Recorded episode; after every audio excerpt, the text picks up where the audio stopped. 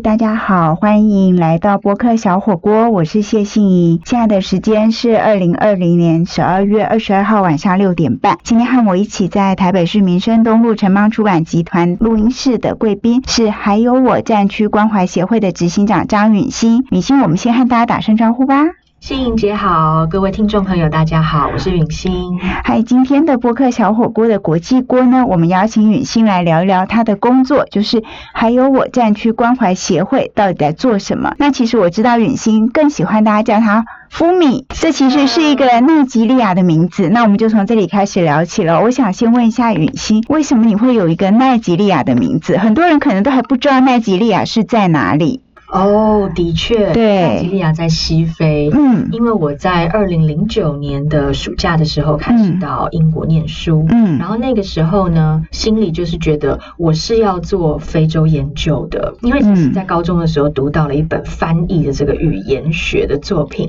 然后我就看到说，哇，里面的非洲语言学家好酷哦，又有那种人类学家探险的精神，然后又有一种非常浪漫的那个，就是在异乡啊，然后跟不同的人民相处，接触多元文化，然后又可以做语言记录，我觉得是一种国际级的工作，所以那时候被这个工作方式深深吸引，嗯然后我就觉得我要做。语言学家，而且我的第一站就是非洲。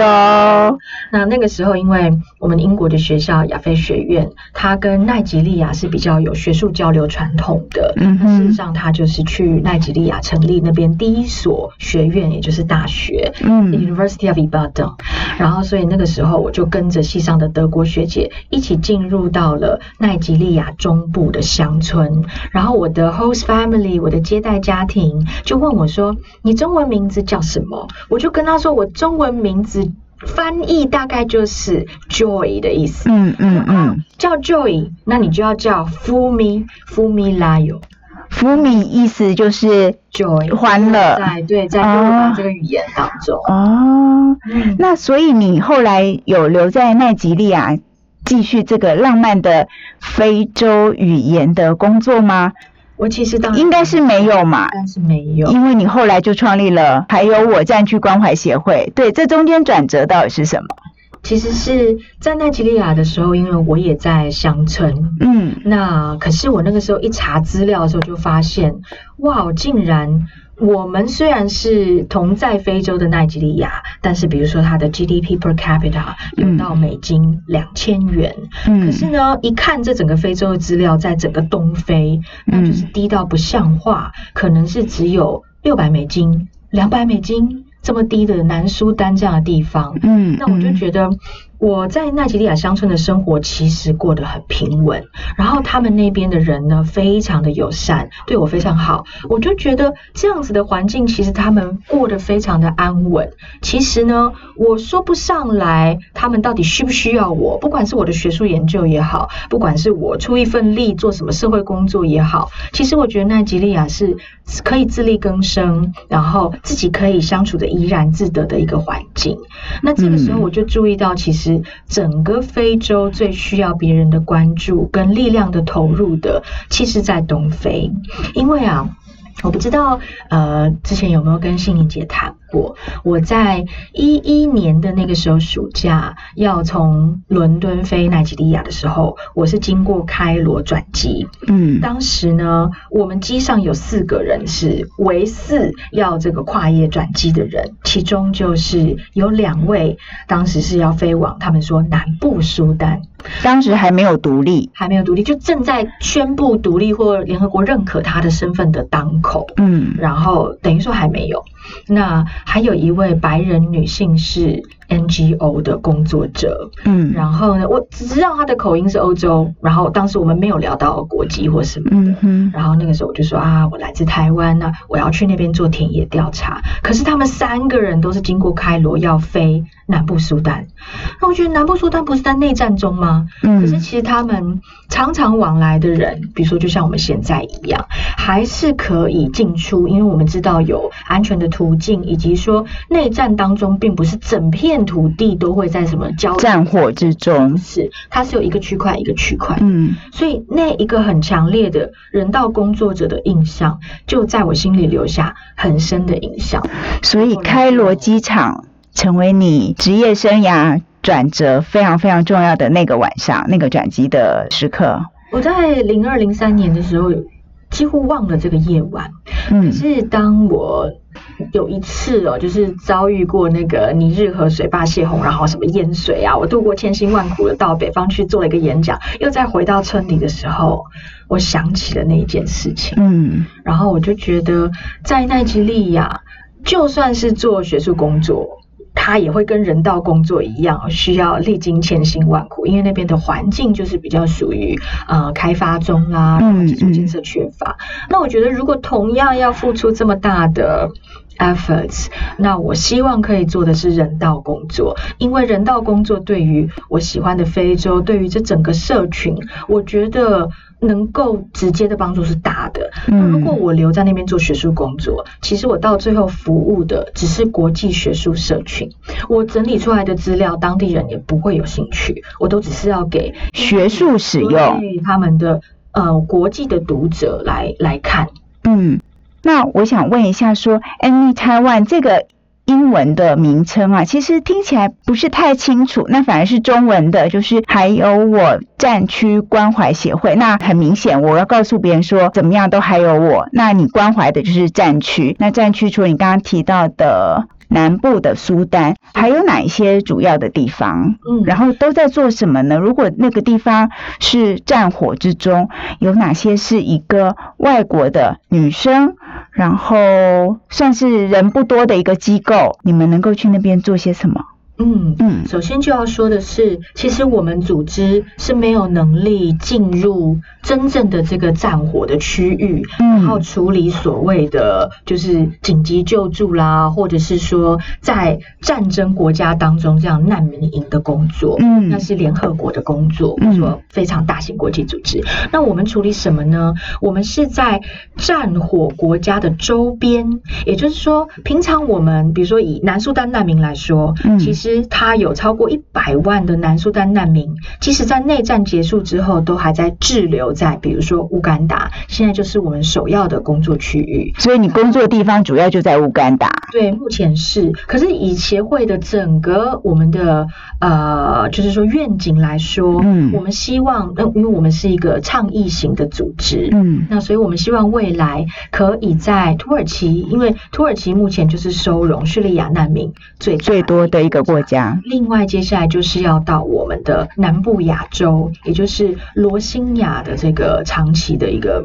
可以说是难民这样子状态。那我们希望可以有亚，还有可以说中东或者欧，然后嗯还有非这样三个据点。然后我们完全要做妇女陪力工作，嗯因嗯为呢，难民有第一个阶段是他要逃离他的战火区域，接下来他还有一个安置问题。对因为，通常联合国难民营设立在边界，它也是属于一个中继的单位。嗯接下来，他要把呃不应该回乡的，然后要安置在其他国家。那可是这个安置的问题就很多了，嗯这需要所有的国际组织协力来处理。嗯，因为他们第一就是没有住的地方，第二就是没有工作，第三他的小孩可能没有办法适应当地语言，因此就学会有问题。嗯所以还有我的定位呢，就是要在这样子呃难民。然后他准备要度过他的中继站，到最后的这个 settle down 的这个部分，嗯我们嗯。来处理的是当中的妇女就业。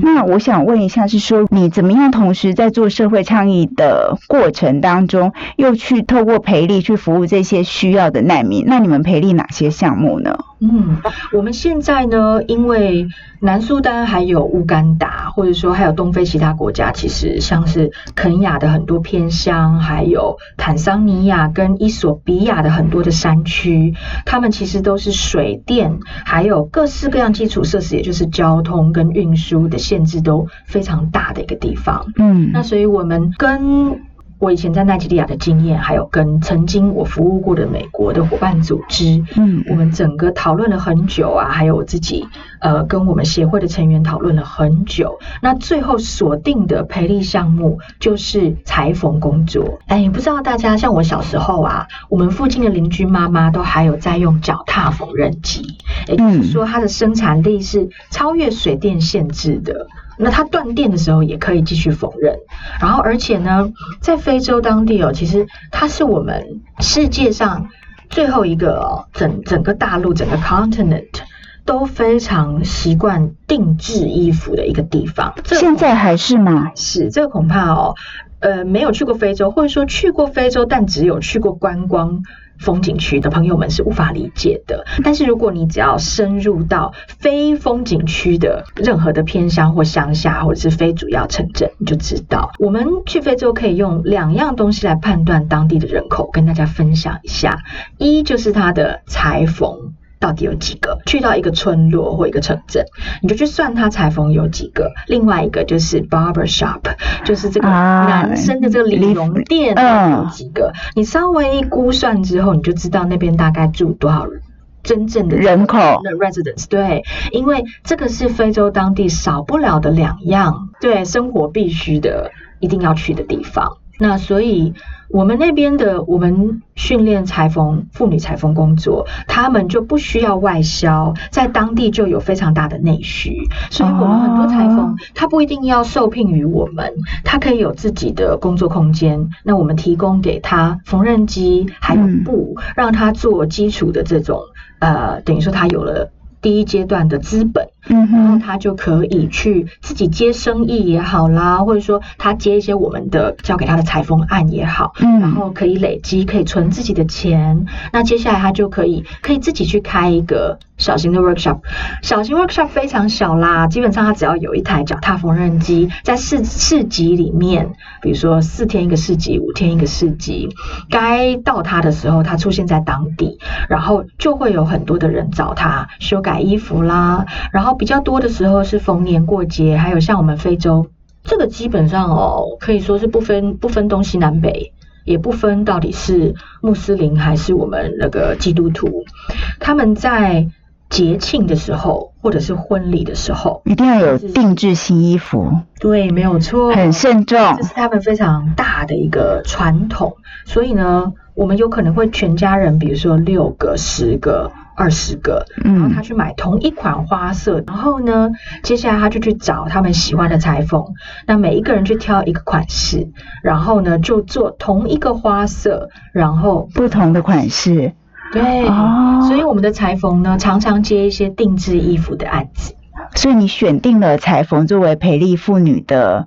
呃项目，对，因为我们知道它有非常。长而且持就是持久而大的内需，嗯，这样他就不用依赖我们。哦，那创立了这个组织开始工作到现在，你总共培力了多少妇女啊？目前呢，这很难计算，因为呢，像我们是专门做培力的，所以我们有自己的工作坊。那现在工作坊当中呢，呃，全职的裁缝有三位，然后兼职的裁缝。为什么兼职？因为他还有孩子，基本上他需要呃边带着小孩，然后边工作，所以他没有办法。事实上，维持他的家庭带小孩才是他的最重要的任务嗯。那他希望可以开始培养自己的专长，然后多一份收入，但是这个是次要的。嗯，那所以呢，我们的现在兼职裁缝大约有十五位，这么多是。可是这个等于就是说，这个是他个人填这个签到表，对他来，比如说他今天。是来三个小时，然后是来四个小时，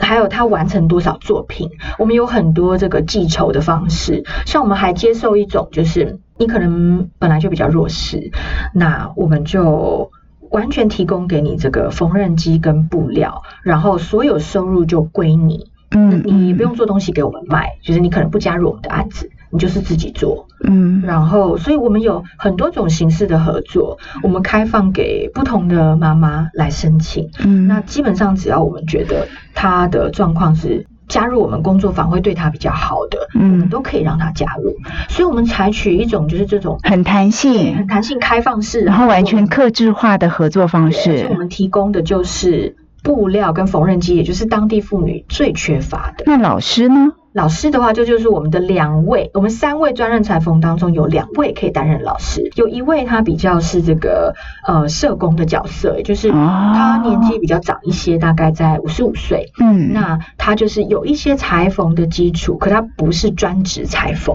嗯，那所以他来主要是要呃帮助我们的妈妈们进入状况，他是要来了解我们的妈妈们的需求，因为我们这样子的单位，呃，我们不是社工专场的，可是我们有很多的妈妈其实是需要关注，她可能是非常年轻的单亲妈妈，或者是说她就是弱势家庭长大的女孩，以至于说她结婚之后可能被先生抛弃，嗯，所以我们需要这样的一个角色来，嗯。关怀他们，嗯，那尤其像是比如说疫情期间，我从四月初开始就一直没有办法再回到乌干达，嗯，那所以我们没有办法做新的设计案，但是在当地的这个关怀我们的妈妈啦，了解他们的需求，这三位专职裁缝就。非常重要。那你跟当地的伙伴因为疫情的关系，你没有办法再回去。那通常你们工作上是怎么沟通呢？如果他又有电力不稳定的问题，我们要用搅动裁缝，是因为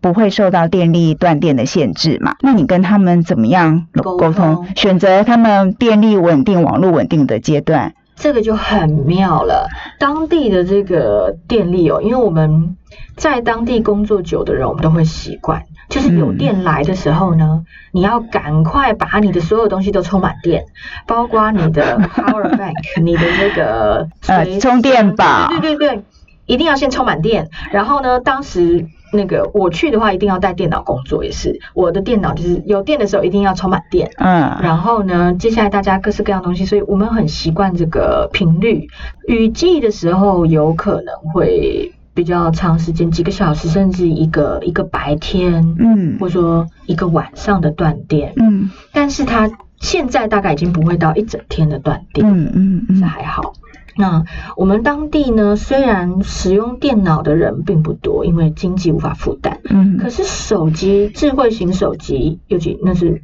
我们整个非洲流通的是二手智慧型手机。对对对。所以大家不要觉得他们其实就是跳接很快。买 iPad 是不是？那我们都是二手的。对。所以二手的市场那个很平价，所以我们人手一机，然后基本上。我们那边最流行的一种这个 SIM card 付费方式，那就是就是属于这种 top up 的形式。反正就是你现在有多少钱，你就去买那个机，那个叫什么东西？储值。对对，储值卡，然后你就储值进去，你就省着用这样。对对。所以呢，嗯，我们那边就是以这样子的一种通讯方式，然后我们全部都在 WhatsApp 上面。我跟我们的裁缝们，然后以及其他的妈妈们，我们都在。挂在平台上面联络，但我其实还蛮好奇的一点是说，你怎么会看到裁缝这个项目作为妇女陪力的一个优先的选项？是你自己本身就是除了小时候看过妈妈或看过家里的长辈有？裁缝机之外，你自己是有兴趣这个吗？这是真的，我自己也有兴趣。嗯，就是呢，在奈及利亚的乡下的时候啊，嗯，我就是我我的休闲活动，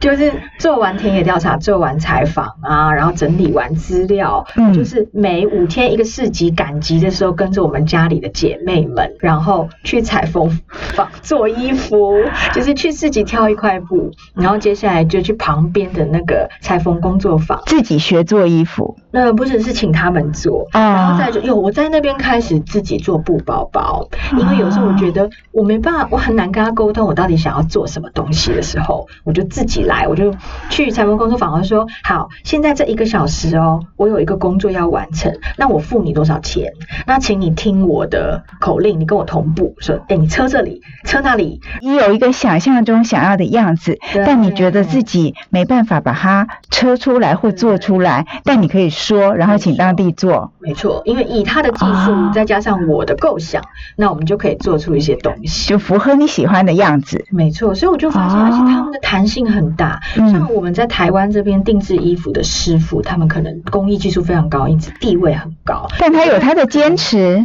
嗯，对，你要这样这样这样，不可以这样这样这样。我懂我懂。可是我们在非洲当地，就是他们非常的嗯喜欢一些新的想法，他们就说哦，你也懂裁缝吗？好，我来看看你可以做成什么样。然后呢，哎，大家就这样合作。嗯，所以我就觉得哇，跟非洲的裁缝。工作是很有趣的一个合作的创作过程，嗯嗯嗯，然后我就越来越受到这个的吸引，然后所以我就试我们村里的不同裁缝工作坊，我去看每个裁缝的强项弱项啊，他设计擅长的设计，不擅长处理的样子，甚至还有男装裁缝，因为男装裁缝师、女装裁缝师是不一样，嗯嗯，那所以我带着这个我们家里的这个兄弟，就是大家族，我的 host family 是大家族，那我带他去做衣服。然后我们来看男装师傅是怎么做的，所以在奈吉利亚的生活当中。其实就启蒙了你后来的没有错 NGO 工作。对，而且奈及利亚是呃非洲的这个流行文化大国，嗯嗯，fashion design 的，对对，它本身就是一个大国，没错。然后所以我在那边呢也见识过非常多它的厉害的裁缝材料，像我们在乡村，我们的不远的地方的一个邻近的村落，嗯，然后就有一个。他们的一个贵族，就是叫不说贵族哈，不是这个 royal family 啦，但是也是 chief family。哇，酋长，对，有这种酋长的女儿啊，就送她出国留学，然后回来奈及利亚之后，就开了什么艺术工作坊，嗯哼哼，很多这种。那我就去我们邻近村落一个 Nike Gallery，然后那边它就是有非常多的手染。布料都是很艺术的，嗯，我就才认识到说，哇，原来手染的当代创作可以是几乎是靠近艺术品一样。所以奈及利亚是让我学习到非常多的关于奈及利亚非洲的织品，嗯，在那边见识到非常多，还有它有很大的布料市场，嗯。逛不完一两天，可能都逛不完那种超大集散地。嗯，然后我就觉得，其实这个就是当地一个非常强的东西，而且是跟我们亚洲传统、跟这个中东啦、欧洲的手工缝制，或者说你的材料是非常不一样的一个。它有它的独特性，对不对？就是你看就知道，哎，这充满了非洲的风格跟非洲的元素。嗯，所以我才觉得这个是可做的，因为我们如果真的要做一个商业上面。的长久的一种运作，你必须要有自己的特色嘛？对，而且要根植在当地的文化系统跟脉络里面。是，所以你从奈及利亚的时代就开始把这个经验一直累积，一直累积到你后来到乌干达的工作，整个非洲东部非洲战区关怀协会的工作。对，这其实当然也是我个人的兴趣。我从小就是很喜欢做手工的一个人啊，我家里呀，我的奶奶，我的姑姑啦。甚至我的妈妈，大家的手缝打毛衣也好，我奶奶非常会做衣服，所以真的是不管父系母系都遗传给你这么好、这么巧的手工啊！你刚刚提到姑姑，提到妈妈，那你真的不敢这样说，很幸运呢。我身边的所谓的就是妇女们，当然他们也有自己的职业，曾经，嗯，那他们都可以做这样手工的东西，我就觉得我们的非洲的妇女们其实条件一点都不输，嗯，她需要的就是一些。培力工作，一些硬体设备，一些布料。嗯，那回到刚刚云欣有提到的那个，有一些年轻的单亲妈妈，还有一些在成长的环境是比较不好的一些女孩，她们这么艰难的环境，通常造成的原因是怎么样？那你可不可以跟我们分享一下？就是例如说，年轻的单亲妈妈，她到了你们那边以后，你看到她是怎么样在这个培力工作当中慢慢的改？嗯嗯，我们其实十五位这个兼职裁缝当中。大概有五位是绝对单亲妈妈，呃，也就是她的丈夫已经确定离开了，然后或者是说她曾经受过性暴力，因此怀孕，很年轻就成为妈妈。那另外有五位可能是类单亲妈妈，嗯，也就是说她的丈夫是属于一种不顾家的状态，然后跟她的婚姻关系也是非常难以判断。然后另外的五位可能是他们家族是经济比较没有办法支援他，以至于说，呃，他可能有两个小孩。三个小孩，那他没有办法负担他们的教育。嗯，那我就要来说明一下，为什么如果大家有机会听到我们在非洲做的这些关怀工作，为什么好像东非有很多这样子的单亲妈妈呢？因为当地哦，其实是一个非常强烈的部族文化。嗯，东非跟西非比起来哦，西非有比较多的田地，然后他们旱田啦，跟我们水田是不一样的。那他们西非的这个农业环境比较稳定，东非这边大家听过东非大众谷吧？它基本上山区很多，也就是说它的土地相对之下是没有办法，呃，不是那么容易种植很多这个主食粮食。对对对，那所以呢，呃，那边的人以畜牧业为主，或是其实畜牧都是非常高级的。你家里可以拥有一两头牛，那不了少数富人可以拥有的。对，，那大部分的人可能他也没有这样的田地，没有这样子的牲口，然后嗯所以呢，原本以前哦都是属于人口一直是非常稀少的，因为它能够养养育得起的这个呃它的地力就不太足够。那到我们近代，因为我们改良了粮食生产方式，进出口补足粮食，然后又加上医疗的环境的提水准提升，其实是让很多呃生育率还有就是。幼儿的存活率全部都提高，可嗯是整个社会的环境还没有负担这样子的人口的能力，没有这么多就业机会，然后又加上呢部族的这个文化传统当中，其实男生女生的这个婚姻关系不像我们这边这么稳定，一夫一妻制，你还法院登记，那嗯边基本上是哎有一定经济能力的家族才有办法办婚礼。嗯，那像我们，即便是奈及利亚乡下地方，如果没有到一定的经济能力的话，可能结婚了都不一定会昭告天下。嗯那所以这也给男生一个比较好离开的借口，没有人知道他到底是结婚还是单身。嗯那所以呢嗯这个我觉得是有文化差异啊，我们当然不能说以我们的文化来批评他们，对那他们有自己的一种婚姻的习惯跟男女交往的一种习俗或传统，怎么来说。嗯。可是这个传统哦，是在物资缺乏环境之下，对女性是不公平的，所以反而就造成了一些女性更多的负担。这是真的。而且嗯因为你从怀孕开始，这个孩子一定是跟着妈妈，对那，基本上，所以我们有很多的单亲妈妈，她可能这一生也不一定会结婚，或者是她如果幸运，她长到二十多岁的时候，因为我们的朋友群当中也有这样，后来遇到了跟她合得来的男生，然后结别合变成有家庭的，也有这样子的案例。嗯可是肯定有很多女性，她一生都会没有丈夫。她就要独立照顾这个孩子。没有嗯错，所以我们很多在东非呃的，就是说关怀机构啦、人道机构、社会机构都好，嗯那嗯，我们都是妇女工作当中很大一环是照顾单亲妈妈。哦，那你们做的是培力，那有的机构是强调这个社服，因为它有可能是比较是受到暴力的妇女啦。嗯嗯或者是说有一些女性，她是像我们那边传统有很多大家庭，我们当中就有嗯两位妈妈，那她是排行非常小的，所以呢，最后家庭没有能力照顾他，父母亲也还先走了，嗯。于是他就没有办法，可能连中学都没办法念完，嗯。然后基本上就被家族就是对你爱理不理的，嗯哼。那。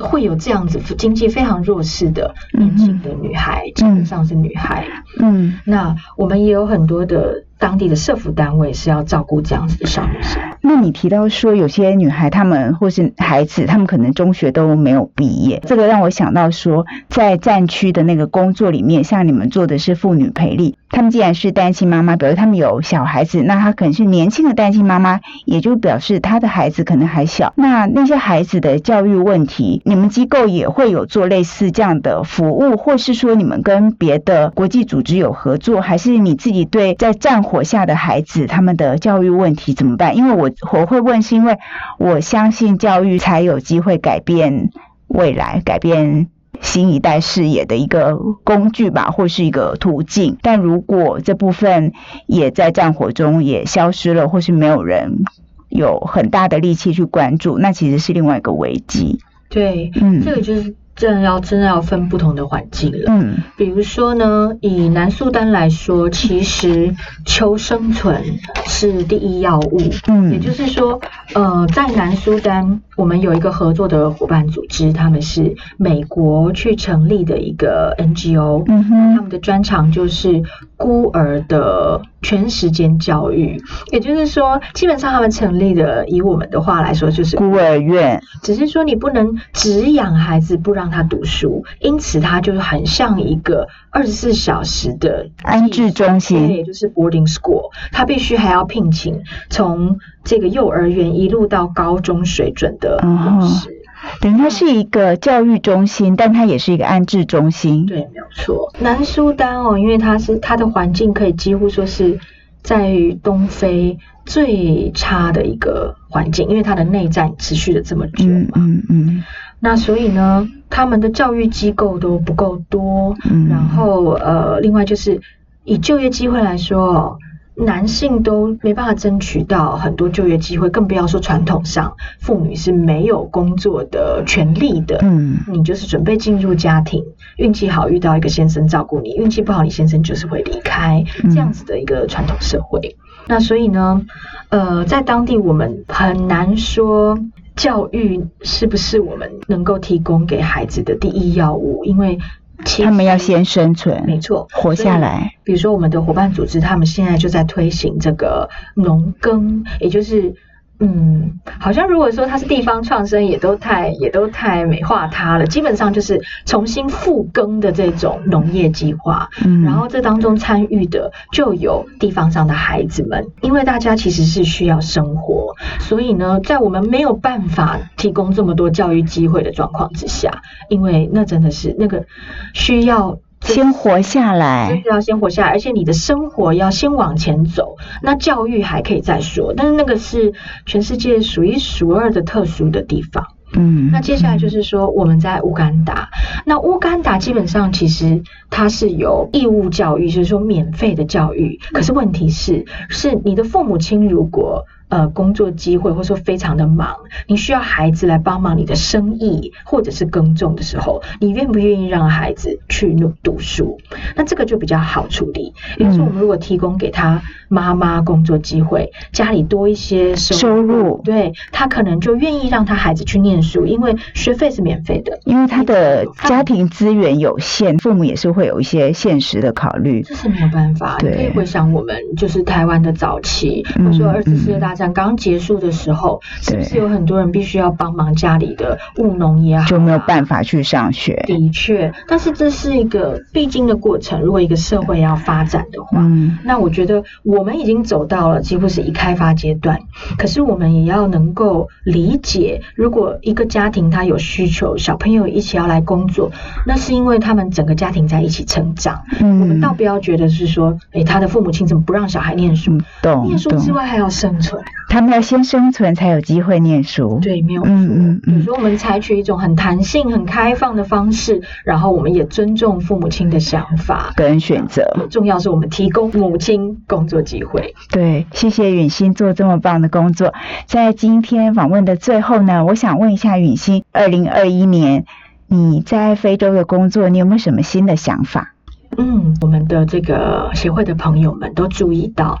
我们在二零一九年的时候呢，参与了一场 Fashion Revolution Taiwan。的一个参展，这个展场当中邀请了十个不同的设计师也好啦，创新的小品牌，我们是其中一个。嗯然后当时呢，我就跟我们的裁缝团队说，我们做出来的这个衣服是要带到亚洲去展览的。我们其他所有品牌都是亚洲品牌，然后我们从此呢，可以跟亚洲的设计师还有裁缝出现在同一个画面当中。然后我嗯们的裁缝妈妈们。都觉得非常的开心，虽然不是他们所有人的作品都可以参展，但是呢，他们就觉得哇天呐，我们竟然跟世界有所连接了。然后可能电视都没有看过，或者是说也不一定真的可以看到 YouTube，但是呢，他们就觉得哇，我们竟然可以参与一个国际的活动。嗯那嗯我们就发现这种国际上连接不仅对于孩子，对于我们的妈妈也都是非常有鼓励性的。所以呢，在疫情如果可以回稳。